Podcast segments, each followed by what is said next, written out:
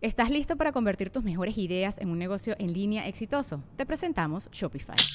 Tal vez no lo sabías, pero nuestro podcast More Than Mamis es un negocio y lo empezamos por supuesto para desahogarnos y hablar sobre la maternidad, no para convertirnos en expertas de ventas y del e-commerce. Así que sí, necesitábamos ayuda para vender nuestro merch y poner en marcha nuestra tienda. ¿Y cómo suena con Shopify?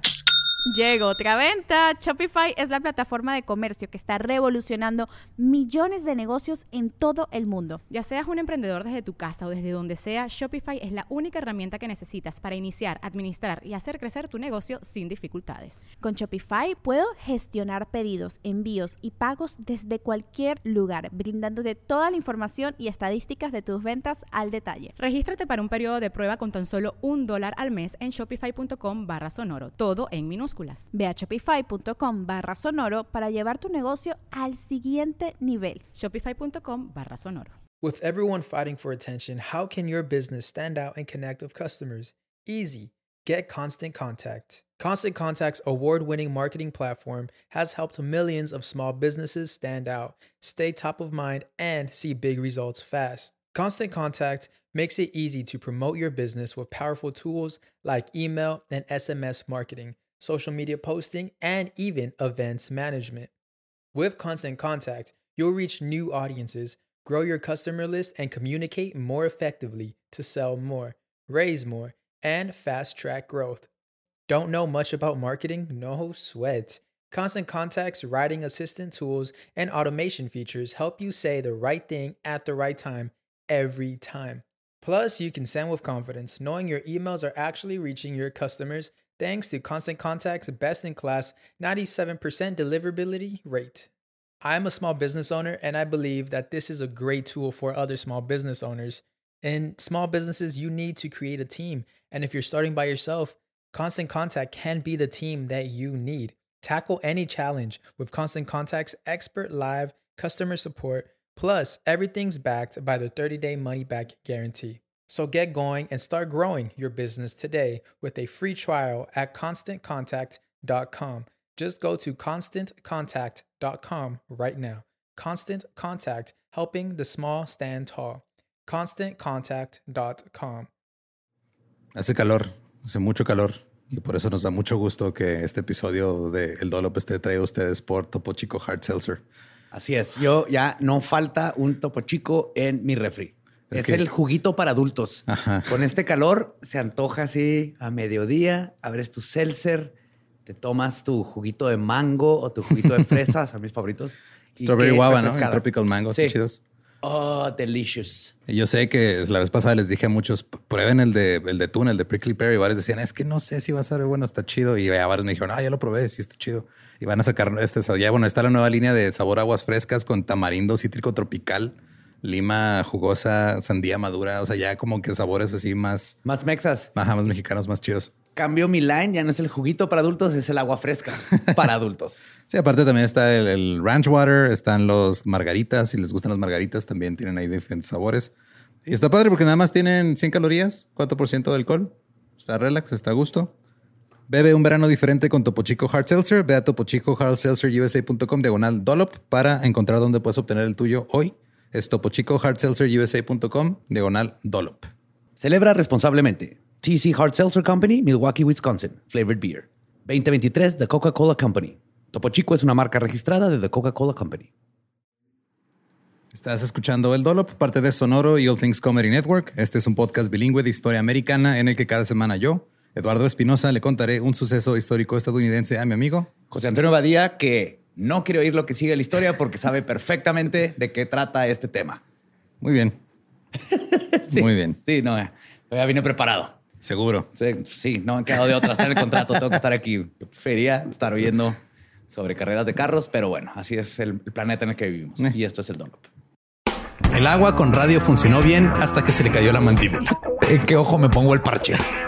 Malditos salvajes incultos. Pagaba 25 centavos a los niños de la localidad por cada perro o gato que le llevaran. No, espérate, ¿qué? El parque se hizo consciente, el parque probó la sangre, güey. ¿De qué se va Lo bueno es que nada más te trabas cuando lees, ¿verdad? Sí, sí, sí.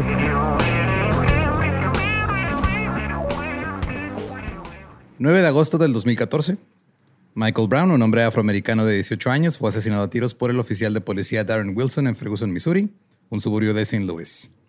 Brown iba acompañado por su amigo Dorian Johnson, de 22 años, y Wilson, un oficial de policía blanco en Ferguson, dijo que se produjo un altercado cuando Brown lo atacó en su vehículo policial para quitarle la pistola.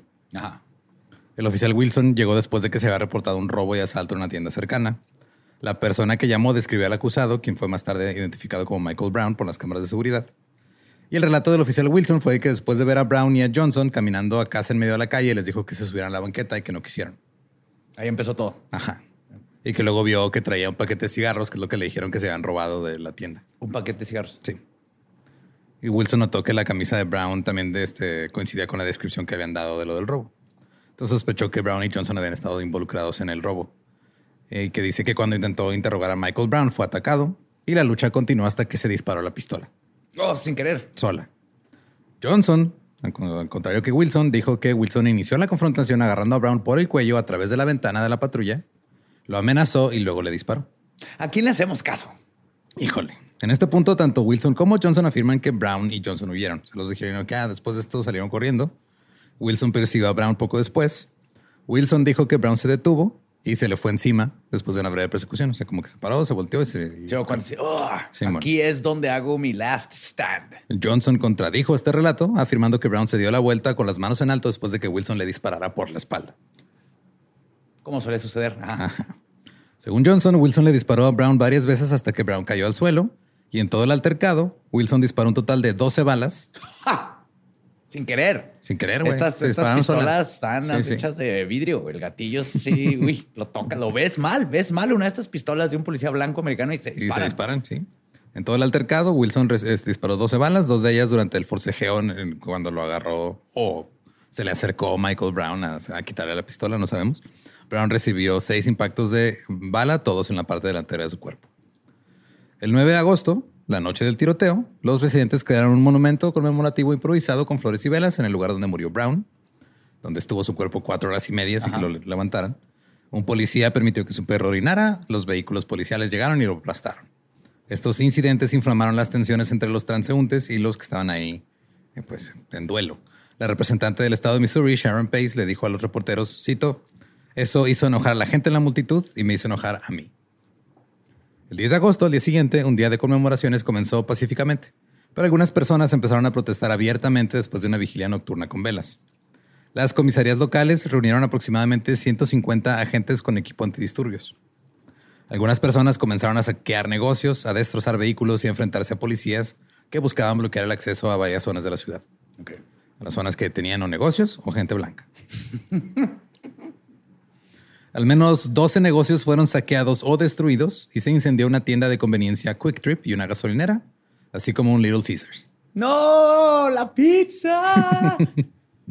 el saqueo del Quick Trip fue capturado en video por el activista Umar Lee y este video provocó más de 30 arrestos.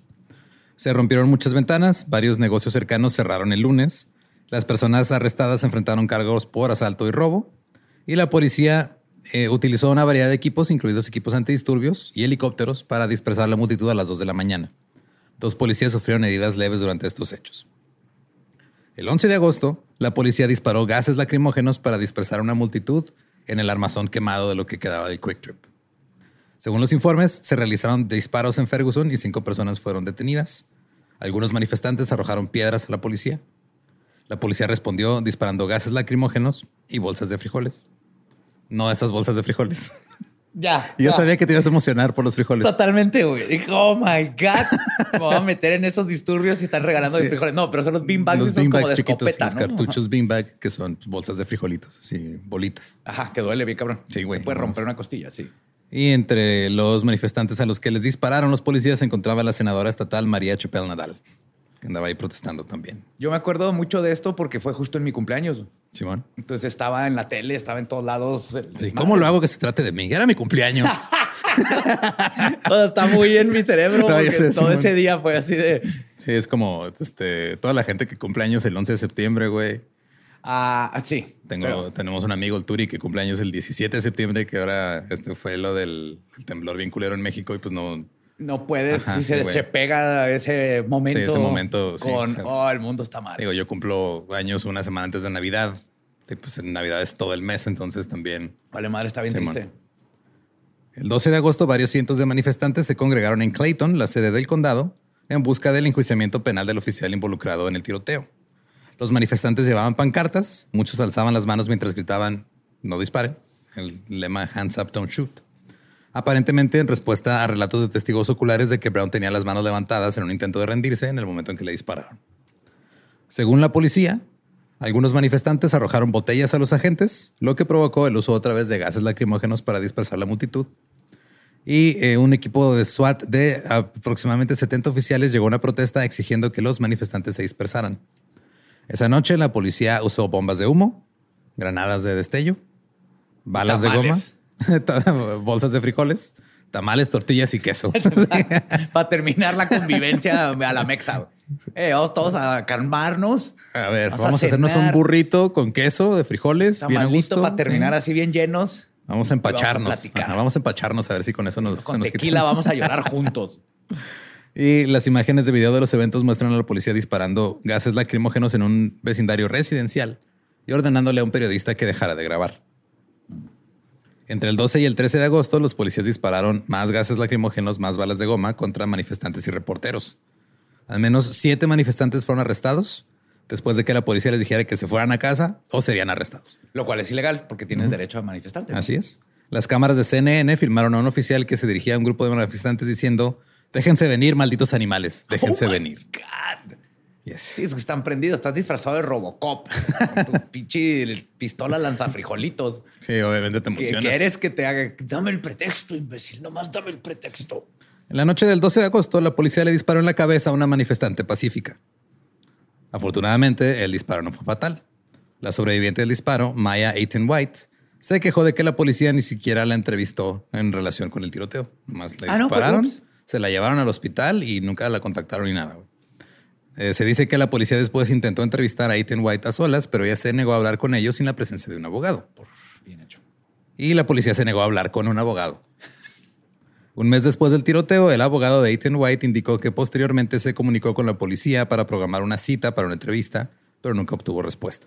No, es que usted tiene que ir a hablar con la pistola. Es que las pistolas que traemos se disparan solas. ¿Saben que Ajá, De son- hecho, las son- racistas son las balas. Son Gatlians, güey, son de los de High on Life. Se disparan solas. Se disparan solas y sale y la, la bala es racista y busca gente de color.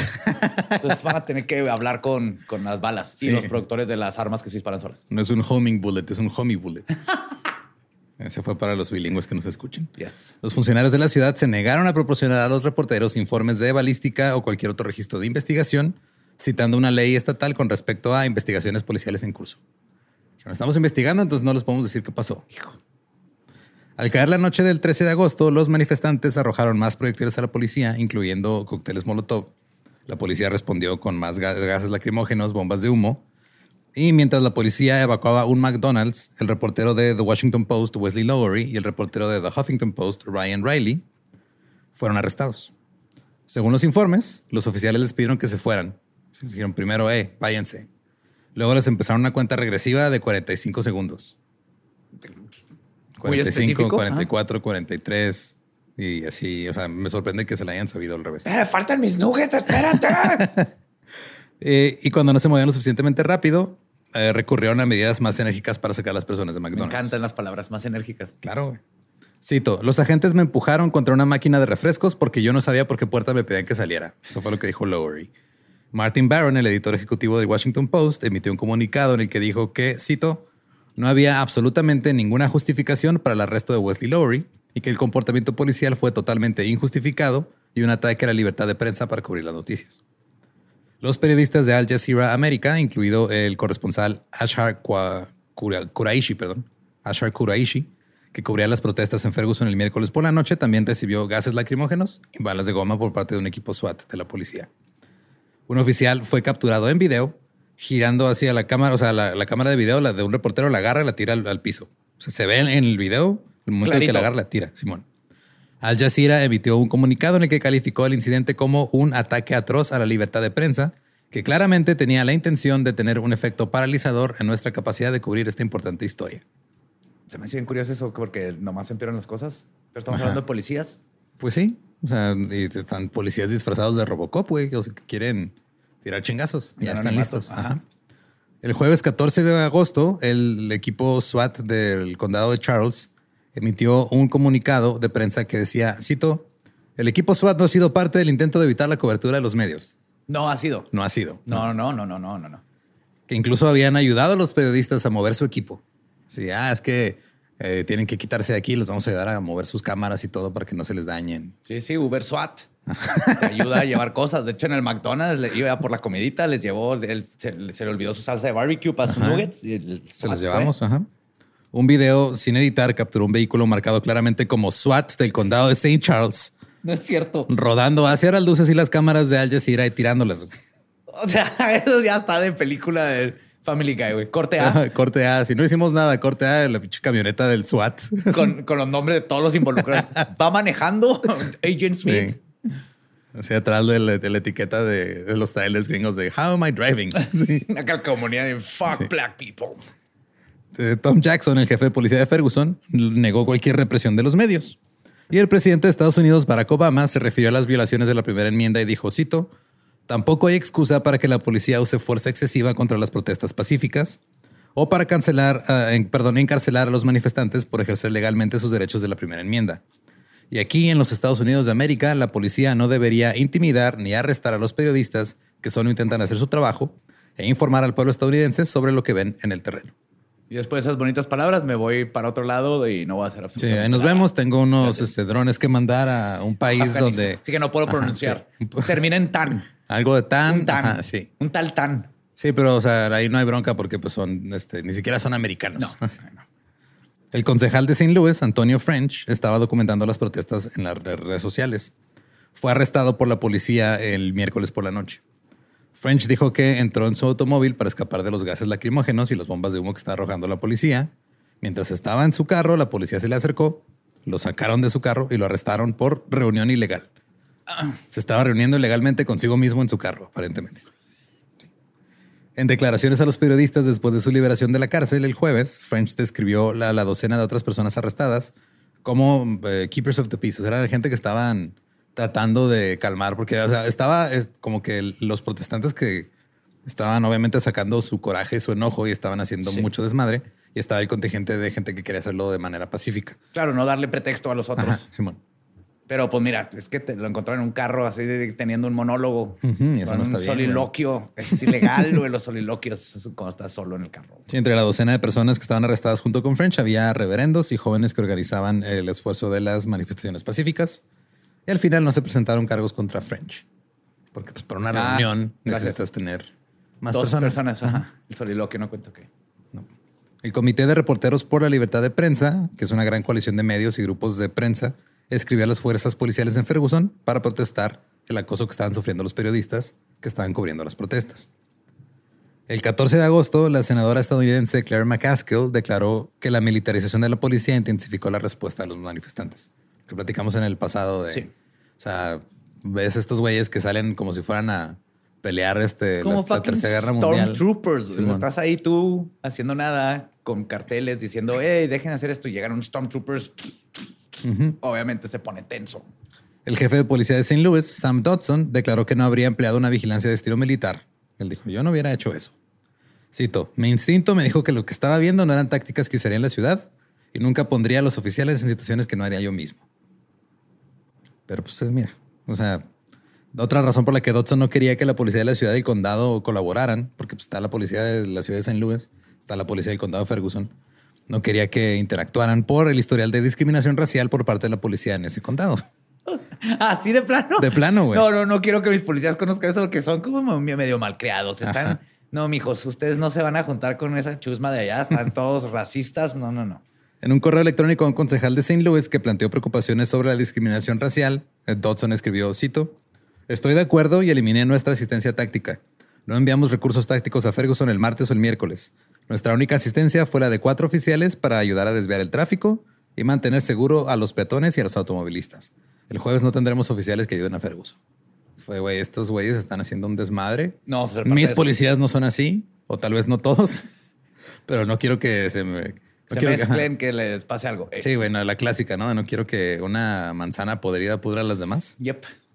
El gobernador de Missouri, Jay Nixon, dijo en una conferencia de prensa que la patrulla de carreteras del estado de Missouri sería a cargo de la vigilancia de Ferguson y de la policía del condado St. Louis. Sus tácticas fueron ampliamente criticadas. Él se refirió al cambio como un cambio operativo y que la fuerza solo sería utilizada cuando fuera necesario. Generalmente también dijo, este, vamos a este, retroceder un poco. Nixon dijo que la seguridad de Ferguson sería supervisada por el capitán Ron Johnson de la patrulla de caminos. Johnson, el, eh, que era afroamericano, dijo que él había crecido en la comunidad. Eh, cito, significa mucho para mí personalmente que rompamos este ciclo de violencia. Fue en la conferencia de prensa en la que habló con él. Otro chavo que dijo, sí, güey, pero cuando tú te vayas, ¿qué? Ajá. Nos quedamos nosotros aquí solitos. Nixon dijo, cito, la gente de Ferguson quiere que sus calles estén libres de intimidación y miedo, se parecen un poco más a una zona de guerra y eso no es aceptable. El fiscal del condado de St. Louis, Robert McCulloch, criticó la decisión del gobernador y dijo, cito, es vergonzoso lo que hizo hoy, ni siquiera tenía autoridad legal para hacerlo. Oh my God. Denigrar a los hombres y mujeres del departamento de policía del condado es vergonzoso. Entonces, por un lado, tienes al gobernador que está en, güey, o sea, la policía se está pasando de verga. Vamos a quitar a la policía y metemos a, los, a la policía de caminos. Y decían, no tienes la autoridad y está culero que quites a la policía porque estás diciendo que no pueden hacer su trabajo. Lo cual manda un mensaje medio. Sí. No, eh, entonces, ¿qué? ¿Qué estamos ¿qué hacemos? Sí. El jefe de policía, Tom Jackson, anunció el, el, nombre del oficial involucrado en el tiroteo en una conferencia de prensa a la mañana del viernes 15 de agosto, casi una semana después de que el oficial le disparara a Brown. Jackson inició la conferencia de prensa describiendo que había habido un robo con mano dura que había ocurrido unos minutos antes del tiroteo, como para que decir, es que estuvo justificado. Camán, ajá, sacó, sacó, le se robó unos cigarros, una pistola, no le hizo daño a nadie y la respuesta son 12 balazos en el pecho. Bueno, seis, porque uno no le dio. Ah, ah, ah perdón, sí, sí. O sea, le quiso disparar por la espalda y no le dio. Se, voltea. Y ahí sí le dio. 11 veces. Sí este robo fue en la tienda llamada Ferguson Market and Liquor. Un informe policial entregado a los miembros de los medios de comunicación en la conferencia de prensa describió a, Brown como el sospechoso involucrado en el robo. Y horas más tarde, Jackson realizó otra conferencia de prensa en la que dijo que Wilson no estaba tanto al tanto del robo cuando detuvo a Brown.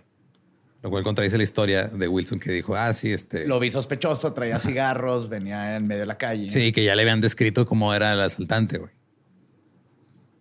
Dijo, este bueno sabía que, ni para ser malos este, son buenos. Sí, o sea, eh, dice el jefe de policía, no, ellos no sabían, o sea, Wilson no sabía que había habido un robo, pero pues luego Wilson reconoció a Brown porque ya le habían descrito cómo era el güey que había hecho el robo.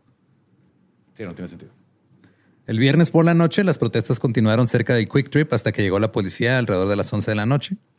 Alrededor de la 1.30 de la mañana de esa misma noche, los alborotadores irrumpieron y saquearon la tienda Ferguson Market and Liquor, que Brown robó antes del tiroteo, así como otros negocios cercanos. Después del allanamiento inicial, un grupo de manifestantes se reunieron cerca de los escaparates de los negocios saqueados en un intento de evitar más saqueos. Hubo gente que dijo, ya estuvo, o sea, no hay que darles más motivos. Sí. Si sin motivo lo hacen, ahora con motivo. Como resultado del saqueo de los disturbios de la noche anterior, el 16 de agosto, Nixon declaró en la conferencia de prensa el estado de emergencia e implementó toques de queda nocturnos en Ferguson, desde medianoche hasta las 5 de la mañana.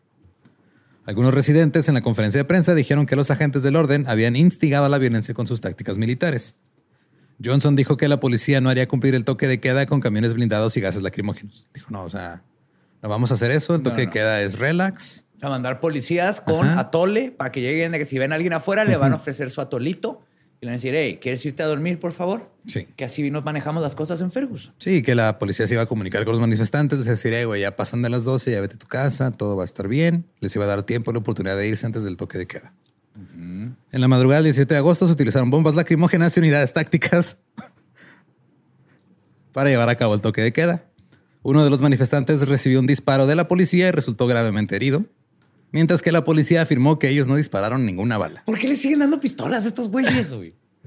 O sea, con balas. Ajá, no sé, güey. Ahí siguen. Otras siete personas fueron detenidas y más tarde, esa mañana, un portavoz de la patrulla de caminos de Missouri anunció que el toque de queda se extendería por un segundo día. El 18 de agosto, después de violentos enfrentamientos durante el toque de queda impuesto, Nixon emitió una orden ejecutiva en la que llamaba a la Guardia Nacional a que ayudara a restaurar la paz y el orden y a proteger a los ciudadanos de Ferguson. La cagamos, la neta la cagamos, ya no sabemos qué hacer. Dijimos, eh, tranquis, pero le disparamos a alguien, es que estas pinches pistolas este, nos tiran paro, porfa. Y luego Nixon dijo, ¿saben qué? Ya no va a haber toque de queda. O sea, esta noche, el 18 de agosto, ya no, nomás va a venir la Guardia Nacional, pero ya no hay toque de queda. Amnistía Internacional envió un contingente de 13 personas de activistas de derechos humanos para buscar reuniones con funcionarios y capacitar a los activistas locales en métodos no violentos de protesta. Y luego se grabó a la policía amenazando a los medios con gas pimienta. Un reportero gráfico llamado Scott Olson fue arrestado por los oficiales también. Después de ser informado por el, fiscal general Eric Holder sobre los hechos, el presidente Obama envió a Holder a Ferguson para que fuera a ver qué onda. Estamos hablando de, eh, ya pasaron nueve días de sí, que mataron nueve días del desmadre. Sí. Entonces Obama le llegan y le dicen, oye, güey, hay un pedo allá. Le digo, sí, ya sé, güey, pero pues puedes ir tú. Porfa, estoy ocupado. O sea, es que no quiero ir yo. Yo, pues mira, ve lo que le hacen a los negros allá, güey. O sea, le tengo que decir la clave a este güey para que le pique el botoncito. mira, deja que se mete esa familia a la casa. 3BH33XB. En la noche del 18 de agosto, después de que varios cientos de manifestantes, algunos de los cuales fueron vistos arrojando botellas, cargaron contra un muro de policías de 60 policías de ancho y 5 de profundidad. Sí, sí, me imagino. Ok, Sí, se fueron contra ellos. había, hubo otra multitud de clérigos y manifestantes pacíficos que estaban haciendo una cadena humana para que no se fueran estos güeyes contra los policías. Entonces ya tenías a los protestantes violentos eh, queriendo hacerse contra la policía y a los pacíficos de ese güey, no. ya estuvo. Incluyeron eh, clérigos, clérigos, líderes comunitarios, y al final 78 personas fueron arrestadas. Sí cumplieron el cometido de que no pasara o escalar algo más grande, pero entre los arrestados estaba el periodista Ryan Devereaux de The Intercept, periodistas alemanes Ansgar Grau y Frank Herman. Informaron que los detuvo un oficial que se rehusó a identificarse a sí mismo. A ver, Johnson, ven, ¿de qué color son estos alemanes, güey? Ah, blancos. ¿Qué te dije? ¿Que vamos a meter a la cárcel? No blancos. Exactamente, chingada madre. Ahora tengo que ir otra vez. ¿No aprenden, cabrones? Cuando le preguntaron al policía que les diera su nombre, él dijo, soy el pato Donald. Eso. no se quiso identificar. La neta trae a niños de 8 años la policía, o ese es el problema. Son, niños de 8 años racistas con trajes de Robocop y pistolas. El 19 de agosto del 2014, a solo 6 kilómetros de Ferguson, Kajim Powell, de 25 años, murió por disparos de la policía en la tarde. Se informó al Departamento de Policía de St. Louis que Powell se estaba comportando de manera errática y que llevaba un cuchillo. Al llegar a la escena, eh, los agentes de policía mataron a tiros a Powell en cuestión de segundos. Los manifestantes estaban listos para participar en la protesta y obviamente se volvió un problema más grande. Güey, estamos protestando porque hace 10 días mataste a alguien. Hicieron lo mismo, güey. Sí. Whoopsie.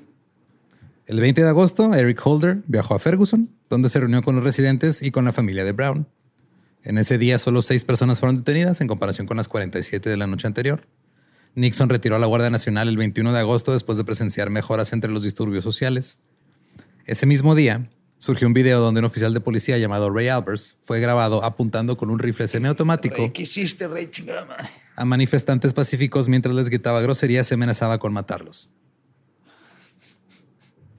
renunció la siguiente semana. Ah, bueno, mínimo.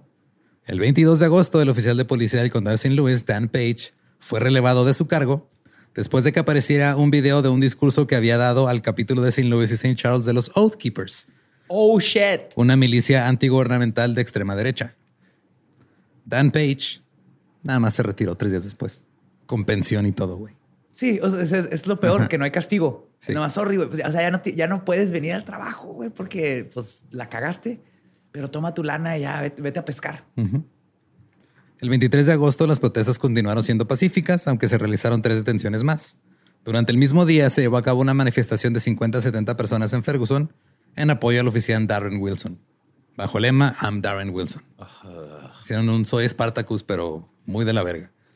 Y hasta el 25 de agosto, los simpatizantes recaudaron casi 400 mil dólares en una campaña de crowdfunding en línea para apoyar a Darren Wilson. ¿Qué va a pasar en lo de Francia? Sí, también. Que el policía que asesinó al morrito este también le dieron como medio millón de euros. La campaña en línea generó una serie de comentarios racistas, por lo que el sitio tuvo que cerrar la sección de comentarios. El policía Matthew Papert, que había patrullado en Ferguson durante las protestas, fue suspendido el 23 de agosto por publicaciones controvertidas en Facebook, las cuales, las cuales incluían cosas como, cito, estos manifestantes deberían haber sido sacrificados como un perro rabioso la primera noche. Esto lo están sacando de contexto, ¿verdad? Están Sí, sacando de sí, contexto. Es que la rabia es peligrosa. Una vez que le da rabia, no hay cura. Y hay, hay manifestantes que el- hay mapaches por aquí. Están sacando de contexto, es el problema. Otra publicación decía, cito, ¿dónde hay, un mu- ¿dónde hay un musulmán con una mochila cuando lo necesitas?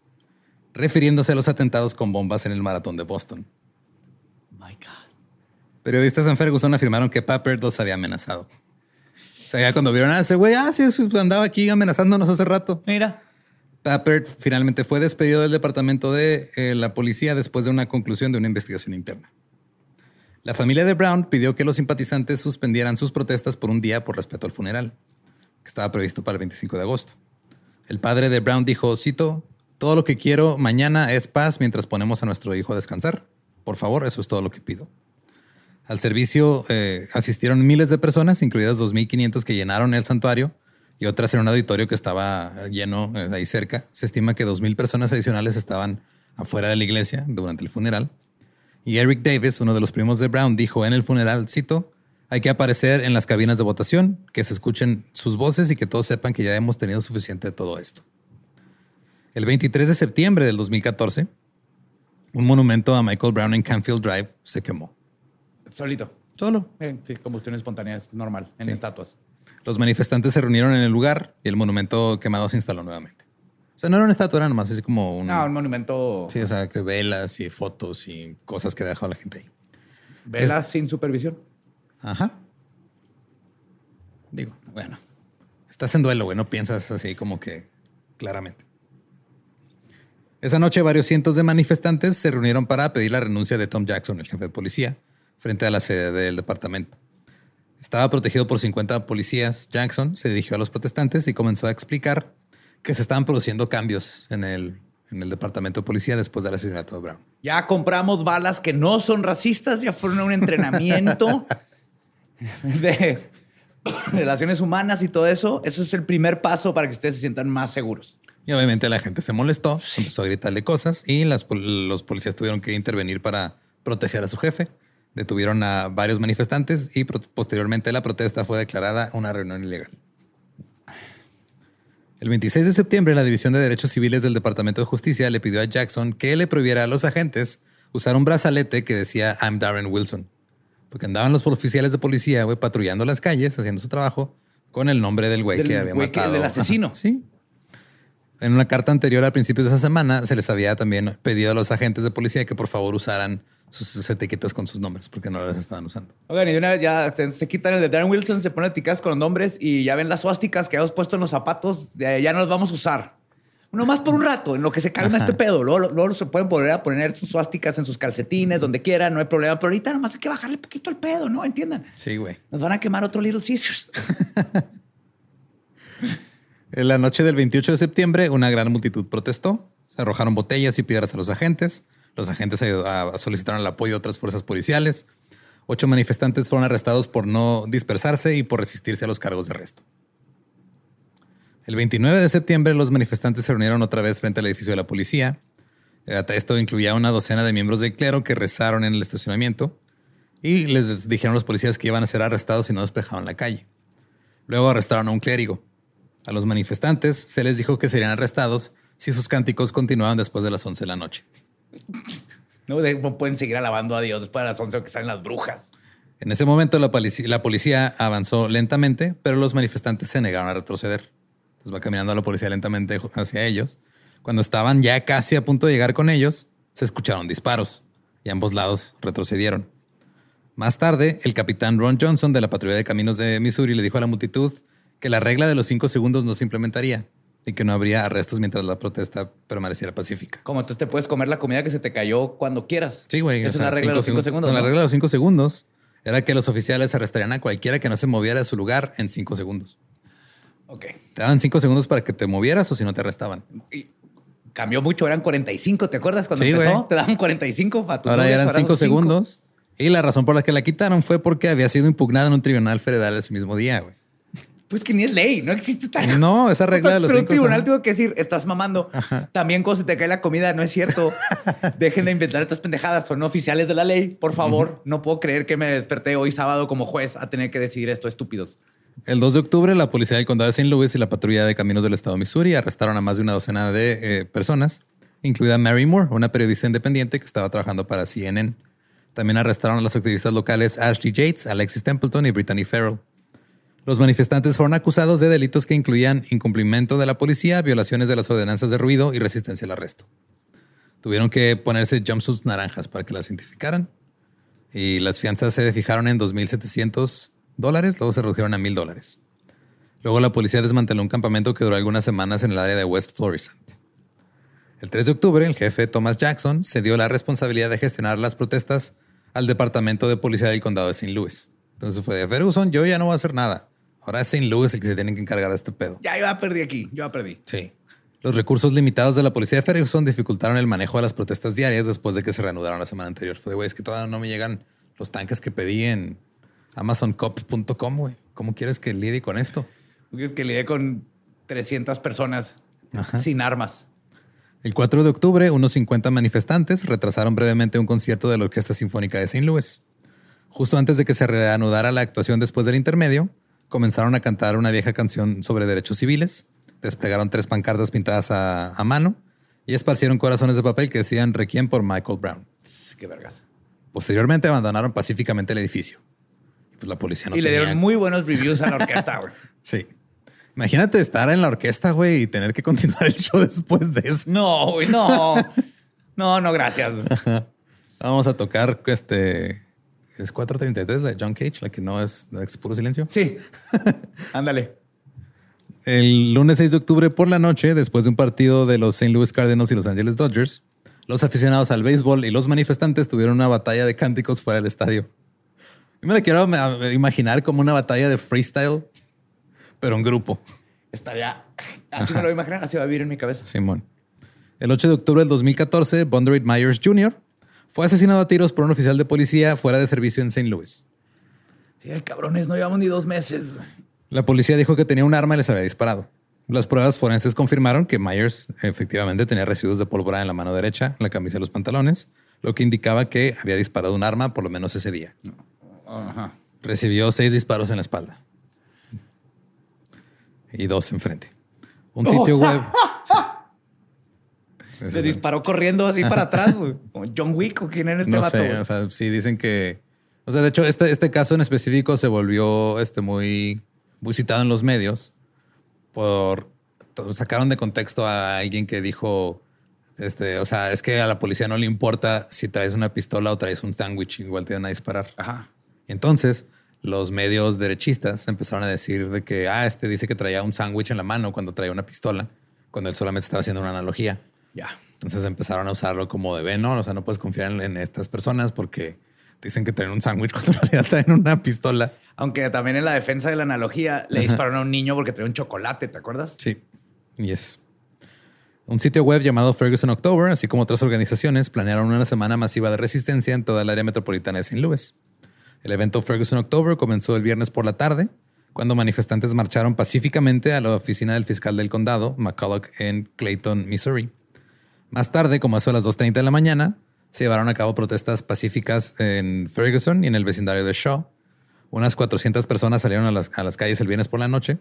Y el 9 de octubre del 2014, Ferguson October provocó la activación anticipada del centro de emergencia del condado de St. Louis. Y la policía también tenía que trabajar en turnos más largos y la Guardia Nacional estaba esperando por si les tenían que hablar. Más por si las dudas. Sí. Por si, por si, la, por si otro policía mata a alguien, a otro, hombre de color. Mira, estadísticamente puede que pasar, pase en los próximos tres días. Sí. Nos quedamos aquí, güey. El 12 de octubre se llevó a cabo un meeting y servicio de octubre de, de Ferguson October, perdón, en el Chaffetz Arena, ubicado en el campus de la Universidad de St. Louis. El propósito del evento era hacer un llamado a la nación para que se arrepienta del pecado de la brutalidad policial y apoye una nueva generación de jóvenes activistas. Los activistas Suhair Hamad, Ashley Yates y Tef Poe se dirigieron a la multitud junto con clérigos cristianos, judíos y musulmanes. Los activistas más jóvenes criticaron a los activistas mayores por no ser tan radicales como ellos. Ah, claro, pues sí, la juventud. Yo también, back in the day, eras punk. Sí. No, hay que quemar el sistema, güey. y luego ya empieza a pagar impuestos y es de, ah, güey. Sí, hay una canción de Portugal The Man que justo habla de ese pedo. No me acuerdo cómo se llama la canción ahorita, pero es una de las más famosas y habla de cómo de joven andas acá madre y de grande pues apoyas la causa, pero no puedes andar en el desmadre. Ajá, y es parte de, es parte de crecer. Y necesitas esas dos energías para una impulsa y la otra es de, ah, tranquilo, también no hay que quemar, nos vamos a quedar sin Little Sisters todos. o sea, no se trata de quedarnos sin pizza. Sí. Cuando el orador principal, Cornel West, subió al escenario, dijo, cito, yo no vine aquí para dar un discurso, vine aquí para ir a la cárcel. Oh. El 13 de octubre, los manifestantes intentaron cruzar las líneas policiales para reunirse con los agentes del departamento de Ferguson. Decenas de manifestantes, eh, estimados en más o menos 50, fueron arrestados durante un acto de desobediencia pacífico y escenificado. Esto incluía a clérigos y a Cornel West. Entonces se le cumplió su sueño. Fue arrestado. Yes. La Universidad de St. Louis se convirtió en una especie como de sede de manifestantes pacíficos alrededor de una torre que tienen de un reloj que está cerca de la biblioteca y que esencialmente es el centro del campus. Hicieron una protesta y se fueron a sentar ahí 250 personas nomás. Estar ahí. Un sitting. Ajá. El 20 de octubre, la senadora de Missouri, Jamila Nasheed, fue arrestada frente al edificio del Departamento de Policía de Ferguson por bloquear el tráfico en la calle y por no respetar las órdenes policiales de quitarse a la verga. La ley 132 de quítate a la verga. Sí, fue detenida junto con un hombre que la acompañaba y se le negó la fianza. Al momento de su detención portaba una pistola. Tenía el permiso. tenía permiso de. El 17 de noviembre del 2014, el gobernador de Missouri declaró el estado de emergencia en previsión de las protestas de Ferguson tras el próximo anuncio de los resultados del gran jurado. Dijo, ya mero van a decir qué pedo con el policía. Vamos a ponernos en estado de emergencia porque pues, no sabemos qué va a pasar. Pues, sí, claro. El 21 de noviembre, dos miembros del nuevo partido Pantera Negra fueron arrestados por comprar explosivos que planeaban detonar durante las protestas. Esa misma pareja fue acusada de comprar dos pistolas bajo falsos pretextos. El 22 de noviembre, el periodista Trey Jinks fue arrestado frente al Departamento de Policía de Ferguson más tarde demandó y ganó un acuerdo de 8.500 dólares por arresto injustificado.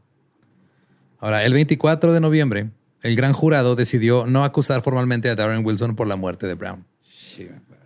Tras el anuncio de la decisión del gran jurado, el padrastro de Michael Brown, Louis Head, gritó a la multitud de manifestantes frente al departamento de policía. ¡Quemen todos los Little Caesars a la verga!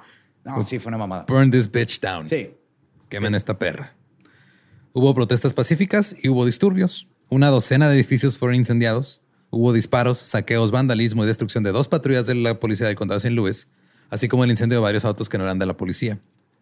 Lo que no entiendo es por qué estas manifestaciones en el mundo no se va contra la casa del gobernador, porque no le tapan las casas a los policías, porque afectan a la misma comunidad.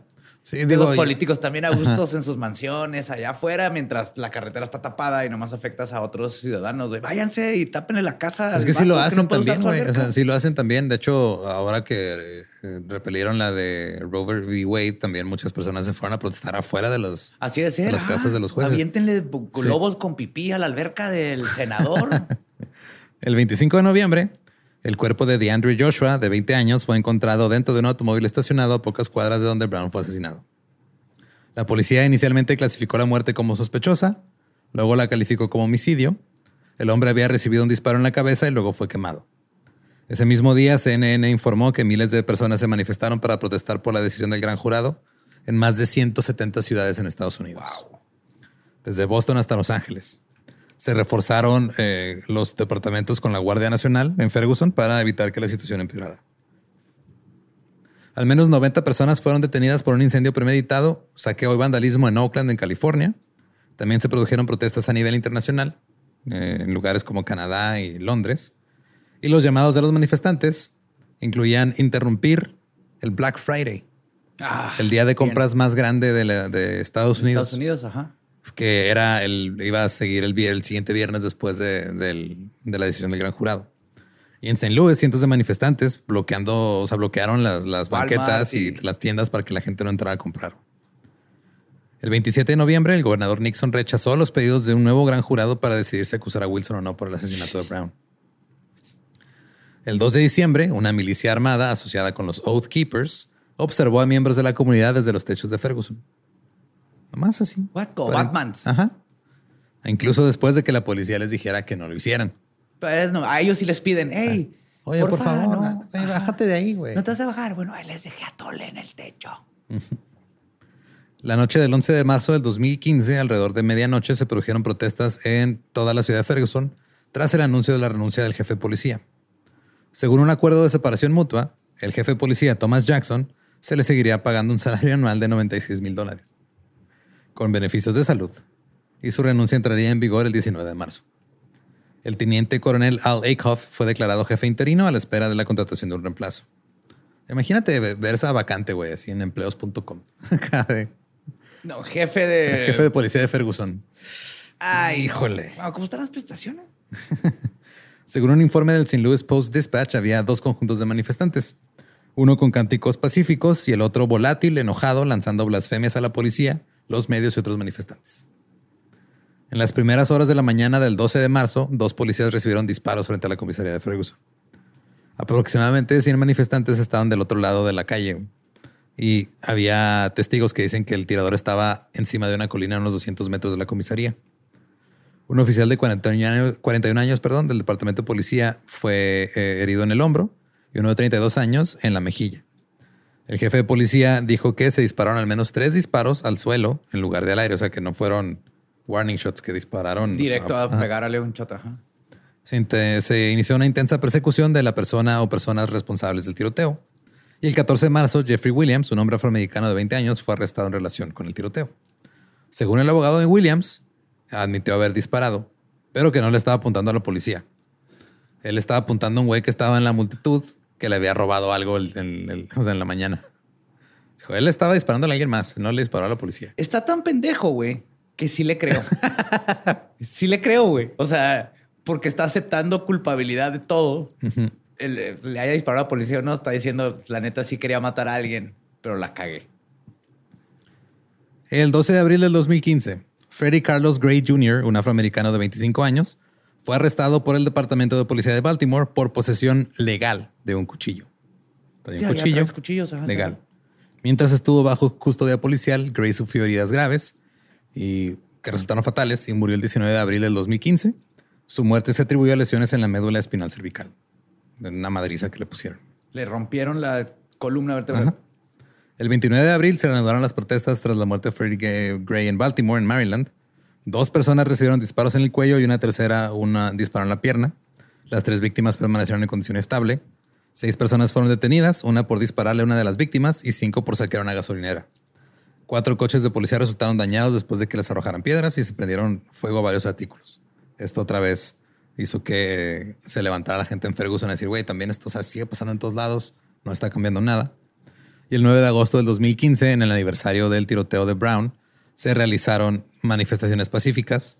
Los asistentes guardaron cuatro minutos y medio de silencio, que representaban las cuatro horas y media durante las cuales el cuerpo de Brown fue ahí dejado olvidado en la calle.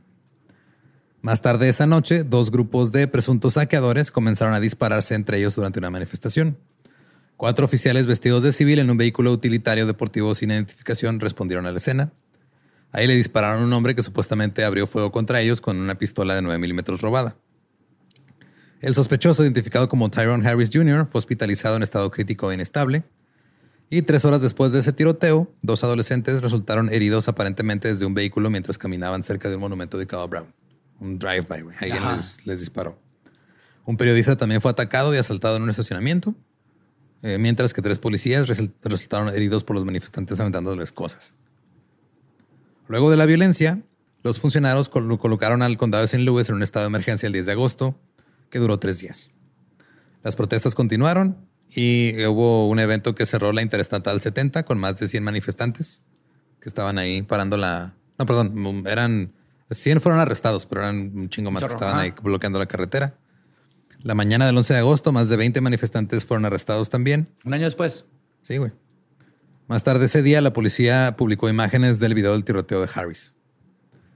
El 9 de agosto del 2016, en el segundo aniversario de la muerte de Michael Brown, los dolientes decidieron realizar una protesta bloqueando una carretera. Más tarde, un vehículo atravesó la manifestación y empezó a, atropelló a varios y salieron volando. Los manifestantes comenzaron a disparar al vehículo que huía. Al final la policía agarró al conductor y cooperó con la policía ya cuando lo agarraron. Por cooperar, yo creo, le dieron una pistola. y no le dispararon. Sí, güey. Le pusieron una pistola y lo, le dieron el cargo de oficial también. Hasta marzo del 2019, los manifestantes de Ferguson habían seguido recibiendo amenazas contra su vida o su bienestar. Varios han muerto en circunstancias consideradas sospechosas por la comunidad. La continua desconfianza entre la policía y la comunidad puede haber resultado en que la policía no investigará adecuadamente las muertes de estas personas. Por ejemplo, el 6 de septiembre del 2016, Darren Seals, líder de las protestas de Ferguson, fue encontrado asesinado a tiros dentro de un automóvil en llamas. Al igual que de Andrew Joshua, el que habían encontrado durante las protestas. Igualito, quemado, ajá. Edward Crawford, conocido por la icónica fotografía de él arrojando un bote de gas lacrimógeno, que es una fotografía que fue la que más le dio la vuelta al mundo. Sí, sí, sí, sí. También murió en el 2017 luego de que la policía dijera que se había quitado la vida. Ahora, el efecto Ferguson es el supuesto aumento en las tasas de delitos violentos en una comunidad causada por una vigilancia policial proactiva reducida debido a la desconfianza y hostilidad de la comunidad hacia la policía. Entonces, desde no confiamos en la policía, por lo tanto vamos a volvernos más violentos. El efecto Ferguson se propuso por primera vez después de que la policía notara un aumento de la violencia tras el tiroteo de Michael Brown. Este término fue acuñado por Sam Dodson, el que era el jefe de policía de St. Louis, para dar cuenta de un aumento en la tasa de homicidios en algunas ciudades de Estados Unidos después de los disturbios en Ferguson. Ahora, si el efecto Ferguson realmente existe o no, pues es un tema de discusión, porque hay estudios que han dicho sí, otros que dicen no, otros que dicen no está relacionado, otros que dicen que sí, pero o sea, mínimo. Pero es un. la policía es bien culera, entonces la gente se enoja. Eso es lo que están diciendo. Simón. El problema sigue siendo la policía. Sí, de este, hay hallazgos contradictorios sobre si hay un cambio en las casas de, de las tasas, perdón, de criminalidad, en el número de llamadas al 911, en los homicidios, etcétera. Además, también se cuestiona el efecto de la influencia de la representación de la brutalidad policial en los medios. O sea, dicen, no, es que no son tantos, pero nomás sale uno que mata a alguien y ahí están todos los medios y por eso se ve desproporcionado. Totalmente. De hecho, ahorita escuchando tu historia, Lolo, tú lo haces, eh, está medio sesgado, lo haces ver como que hay un patrón, como que, como es algo constante, güey, como que es algo este, que pasa cada rato. No, nada más cada, tercer día, güey. cada tercer día no es tanto. No, no, no. Ahí estamos, estamos viendo patrones en donde no hay patrones. Esto no es algo que suceda cada ratito. La fiscal general de los Estados Unidos, Loretta Lynch, testificó ante el Congreso el 17 de noviembre del 2015 que no había datos para respaldar las afirmaciones de que existía el efecto Ferguson. El presidente Obama también dijo en un discurso del 2015 ante la Asociación Internacional de Jefes de Policía que aunque la violencia con armas de fuego y los homicidios se habían disparado en algunas ciudades de Estados Unidos, nada más algunas, cito, hasta ahora, al menos en todo el país, los datos muestran que todavía disfrutamos de tasas históricamente bajas de delitos violentos. Eso sí es cierto. Lo que no podemos hacer es seleccionar datos, usar evidencia anecdótica para impulsar políticas o para alimentar agendas políticas. Eso está muy bien dicho. Sí, exactamente. Ha bajado la violencia, por lo menos en Estados Unidos. Sí, la violencia. Desde los ochentas ahorita. Pero, o sea, sí, o sea, hay, menos violencia entre civiles, pero de la policía hacia los civiles. Eso, eso a lo que iba. O sea, yo lo, digo de un punto de vista de que estamos, bueno, en Estados Unidos están más seguros que antes en tu día a día normalmente pero ya son otros factores. en los 80 se que habían bands que nos secuestraban a los niños. Sí, ahorita ya, ya no hay, güey. Ya, no hay bands que secuestran niños. Total, el efecto Ferguson no es real. El 25 de mayo del 2020, George Floyd.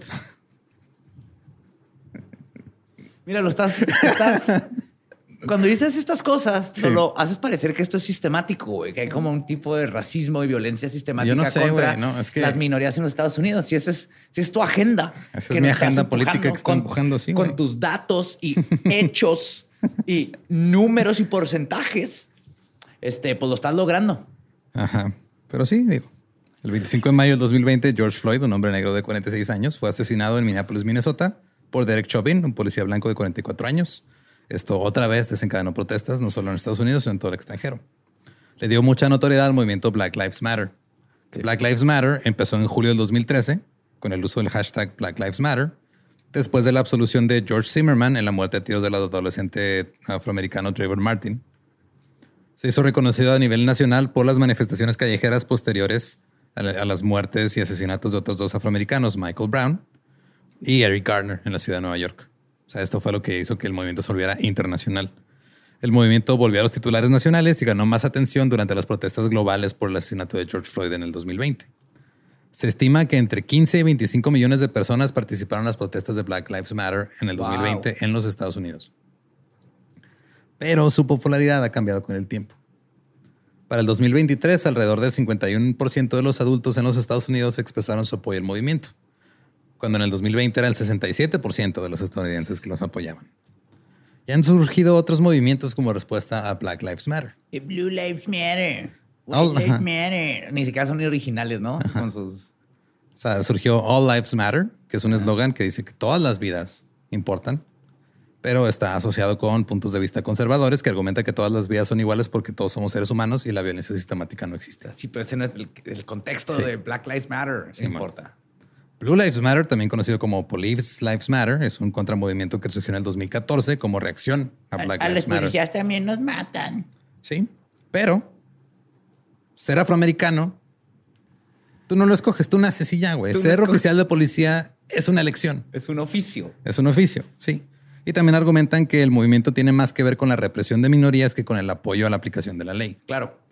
Y luego está el White Lives Matter, una manifestación organizada por el Frente Nacionalista, una coalición de supremacistas blancos de derecha radical formada en el 2016 por líderes de grupos neonazis, que ahorita andan ahí marchando con las caras tapadas con sus este, pasamontañas blancos y sus... Súper, súper valientes. Hay hombres tan valientes, ¿verdad? Con las caras tapadas y sus caquis.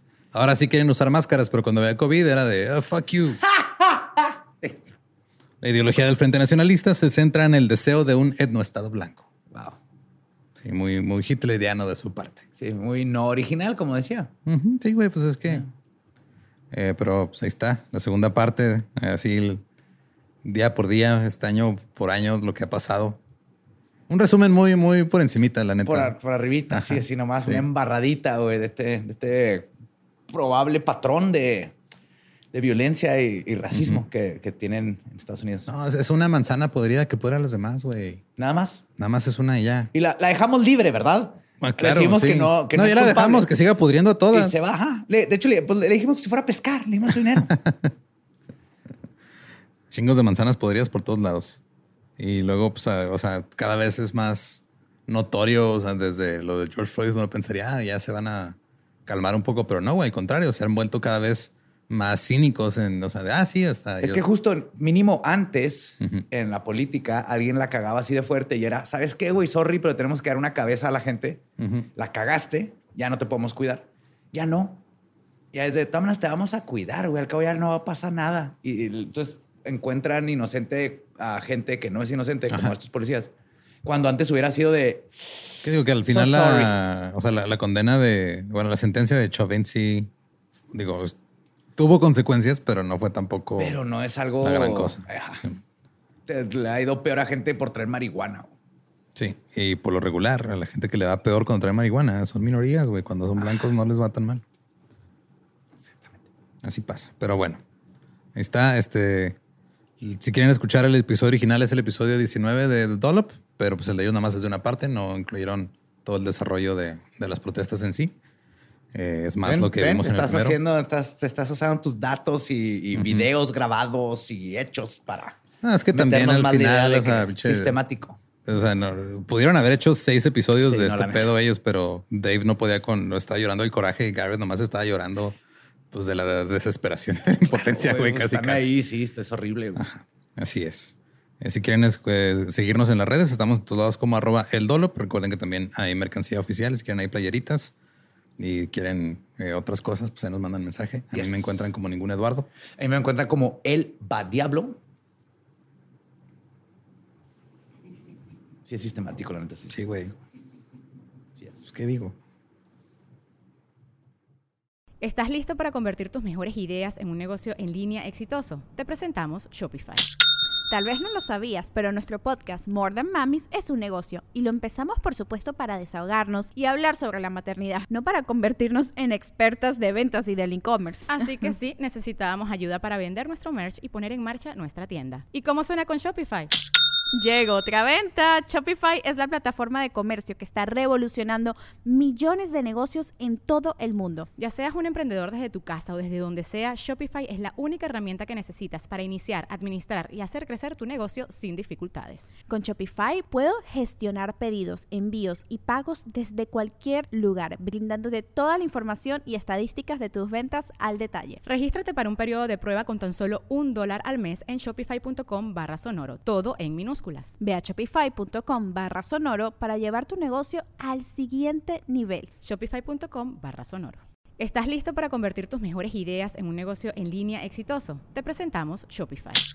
Tal vez no lo sabías, pero nuestro podcast More Than Mamis es un negocio y lo empezamos por supuesto para desahogarnos y hablar sobre la maternidad, no para convertirnos en expertas de ventas y del e-commerce. Así que sí, necesitábamos ayuda para vender nuestro merch y poner en marcha nuestra tienda. ¿Y cómo suena con Shopify?